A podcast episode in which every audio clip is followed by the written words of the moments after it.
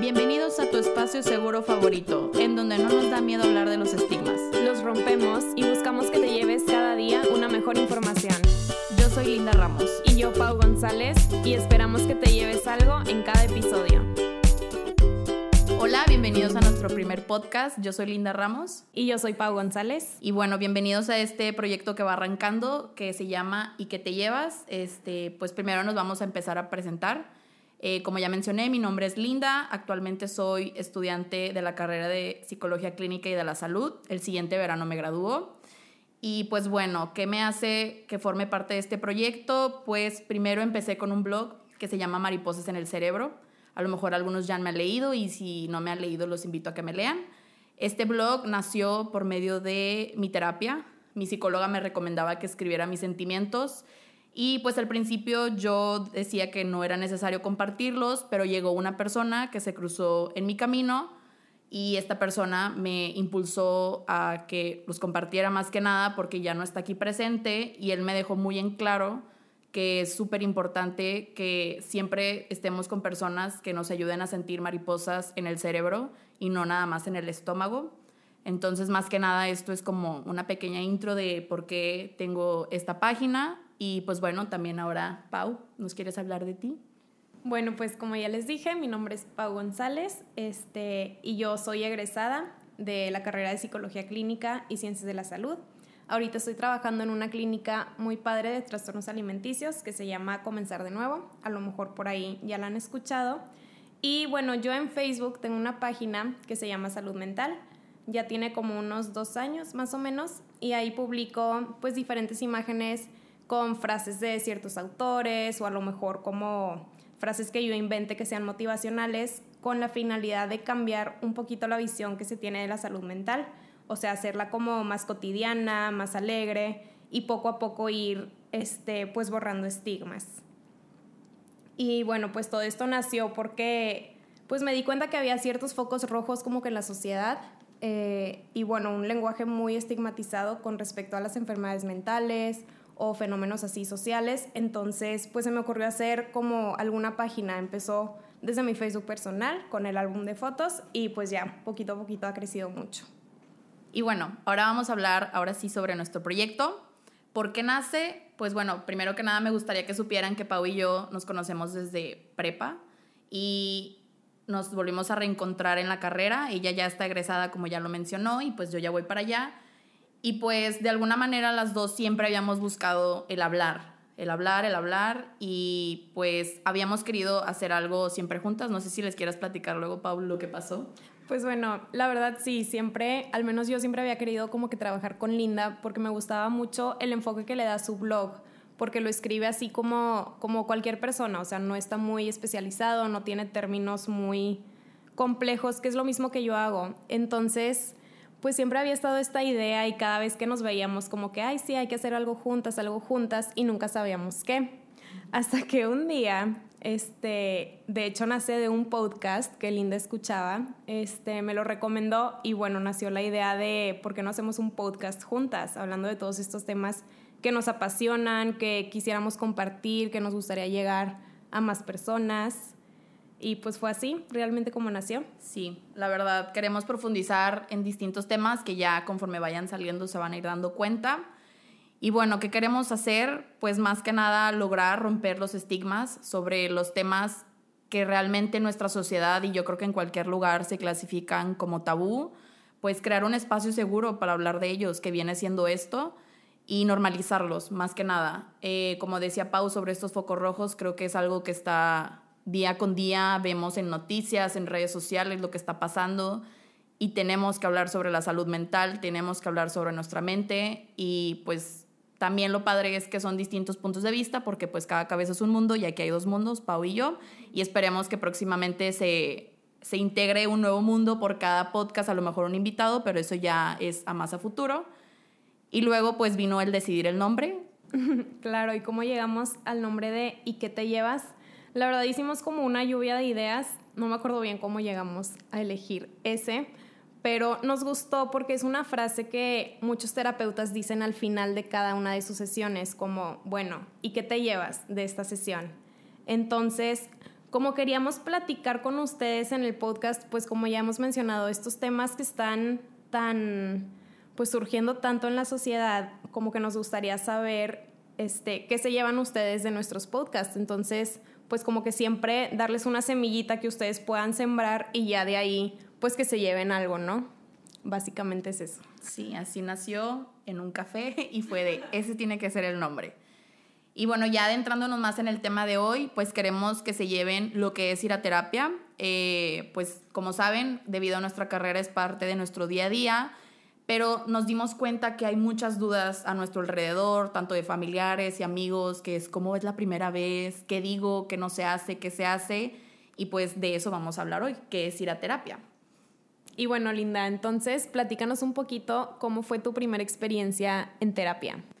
Híjole, bueno, fue hace ya casi 10 años, a mis 14 años, y realmente yo fui no porque quisiera, sino porque mis papás me pidieron que fuera debido a su divorcio. Y claro, o sea, yo también tenía esa duda de qué se dice, qué, ¿Qué, qué se hace, ajá, o sea, cómo le voy a contar mis cosas a una persona totalmente ajena de ellas, pero creo que ya después van a entender el propósito de eso.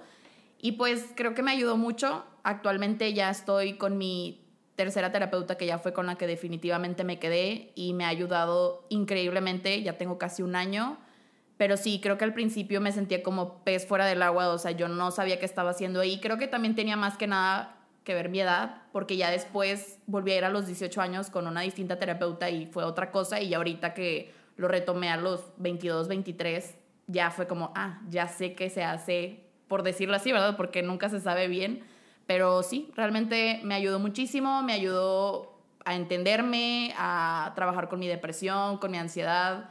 Entonces sí, la verdad sí me cambió completamente. ¿Tú, Pau? Cuéntame cómo fue tu primera vez en terapia. Claro, me puedo imaginar pues lo diferente que ha de ser, ¿no? De empezar, de haber empezado desde una edad muy chiquita a ahorita, que es mi caso, por ejemplo, yo empecé como a mis 22 o 21, creo. Este, la verdad fui por la carrera. Cuando entras a estudiar psicología te recomiendan, por no decir te obligan, pero es como tu obligación moral ir a atenderte tú también. ¿Por qué? Porque empiezas a ver este, pues cosas muy sensibles o a lo mejor te empiezas a, a identificar tú con esos temas. Entonces, pues siempre es muy recomendable ir. Y pues me gustó mucho. Igual que tú, pues llegué y me acuerdo mucho porque sí le dije a la psicóloga de que es que estoy nerviosa, o sea, ya sé cómo funciona porque llevo años estudiándolo, pero pues como sea, me siento rara. Y pues claro, ese miedo o ese como nervio es normal.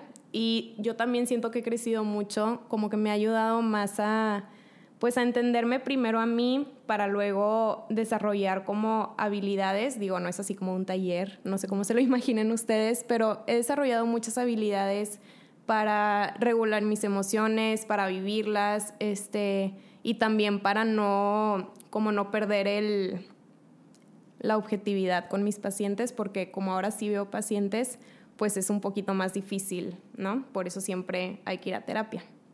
Claro, de hecho esto que mencionas, que es como, bueno, ya sé cómo funciona, a mí también me pasó porque dije, llevé una materia sobre cómo es hacer como este espacio para el paciente, pero y yo que yo también soy paciente. Entonces sí me imagino que las personas que son totalmente ajenas a la psicología, a la carrera, a todo, si es como, pues no tengo la menor idea. Claro, como un mundo nuevo totalmente. Sí, y de hecho también mucha gente creo que no sabe que hay distintos tipos de terapia. De hecho, yo al entrar a la carrera tampoco no tenía la menor idea y bueno, no sé con qué estilo de terapia vayas tú o, o como, como quieras explicarles este tipo de corrientes que existen.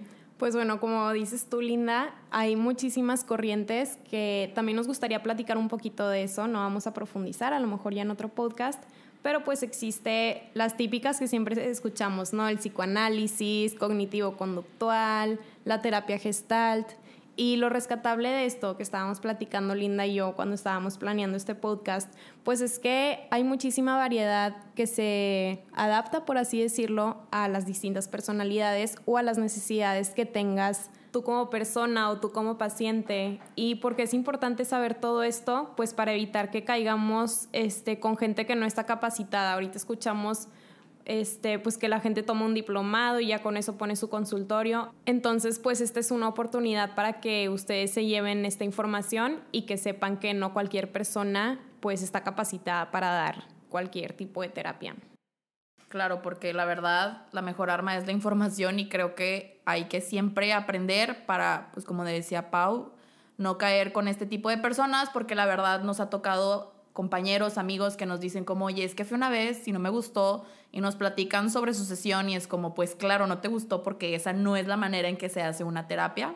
Claro, y como toda profesión, pues en la psicología también hay personas pues que no son muy éticas, este, o que no hacen bien su trabajo, lo que ustedes quieran, como en cualquier profesión.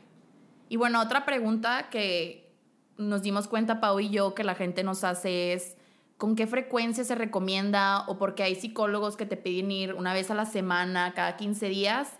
Y bueno, llegamos a la conclusión que pues la verdad depende de cada quien, depende de la necesidad de la persona. En lo personal, pues yo voy, por ejemplo, una vez a la semana, pero pues porque es algo que amerita debido a mi carrera, la corriente y todo este proceso que estoy haciendo. Pero habrá otros psicólogos con sus respectivas corrientes que te van a decir cada 15 días o ya ven una vez al mes.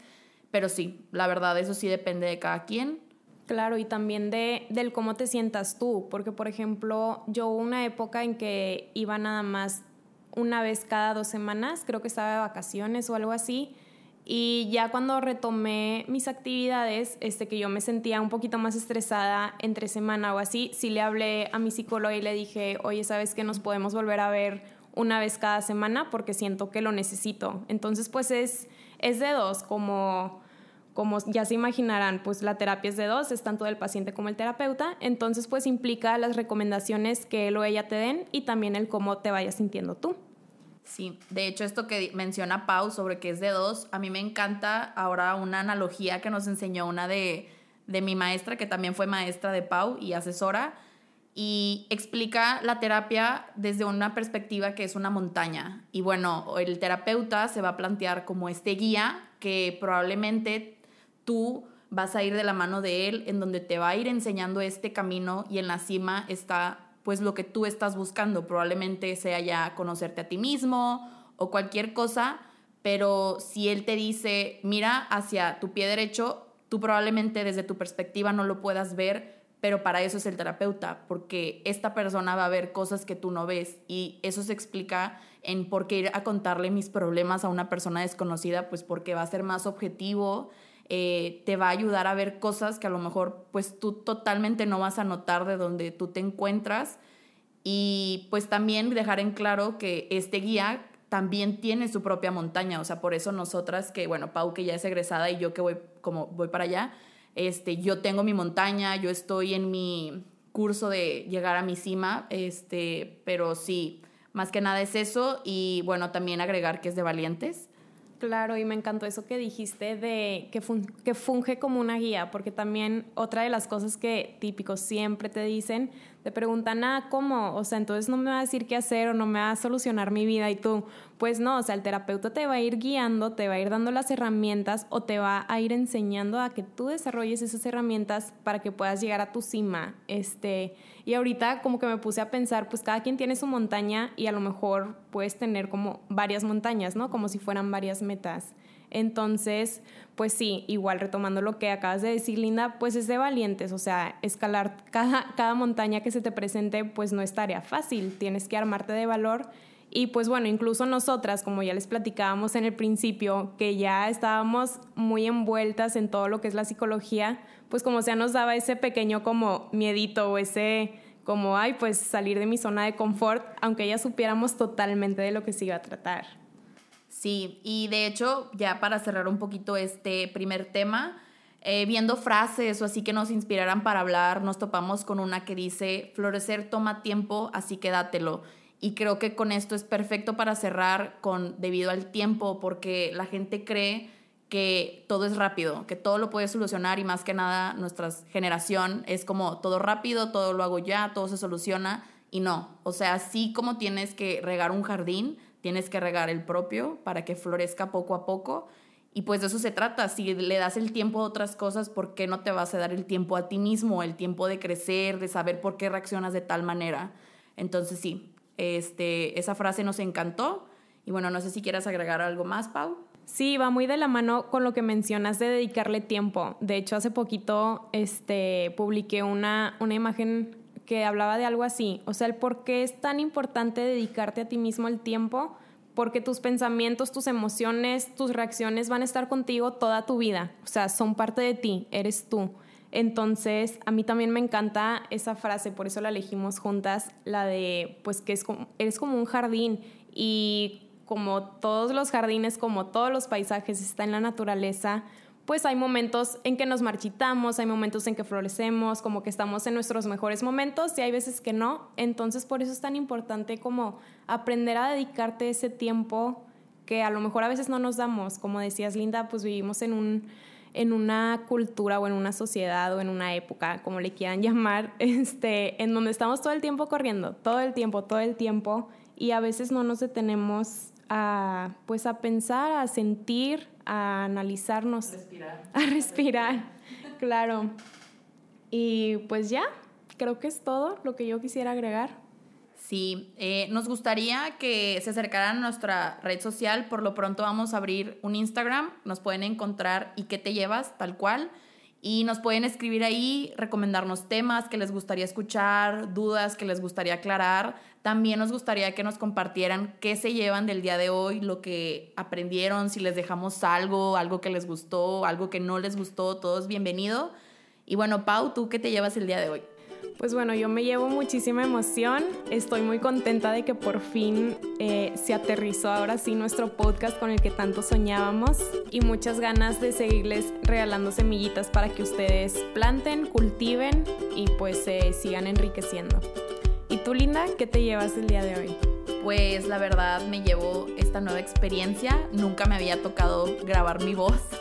Y creo que hablo por Pau y por mí que al principio estábamos muy ansiosas por empezar este proyecto y ya escuchar, hablar, pues nos da el feeling de que vamos por el camino correcto. Eh, la verdad, como dice Pau, a mí me encantan las analogías que tienen que ver con las flores, las plantas.